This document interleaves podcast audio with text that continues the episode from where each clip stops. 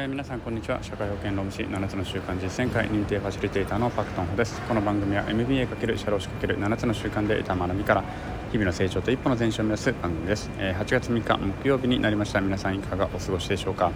えーと、ここ数日またすごい酷暑ですね。で今日はもう今夕方なんですけどちょっとマシになってきたかな。ね、今日は夕方少し気温が下がってまあこれ多分昔と比べたら全然なんでしょうけどね最近の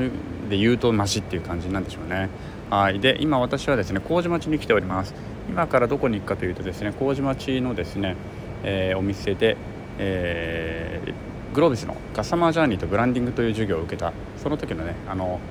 川村幸恵先生という先生とちょっと会食を持つことができたのでその時のメンバーと一緒にねちょっと楽しくあの食事しながらお酒を一杯飲もうかなというふうに考えているところであります。あ考えているというか、まあ、そういう予定なんですね。もう今から行くところです。はい。でえっ、ー、とそんな感じかな。川村先生は2つ授業を受けたかな。えー、と一番初めのねそのマーケティングと経営戦略の基礎っていう授業とそれからカスタマージャーニーとブランディングっていう授業を受けました、えー、とても分かりやすくてですねあの私は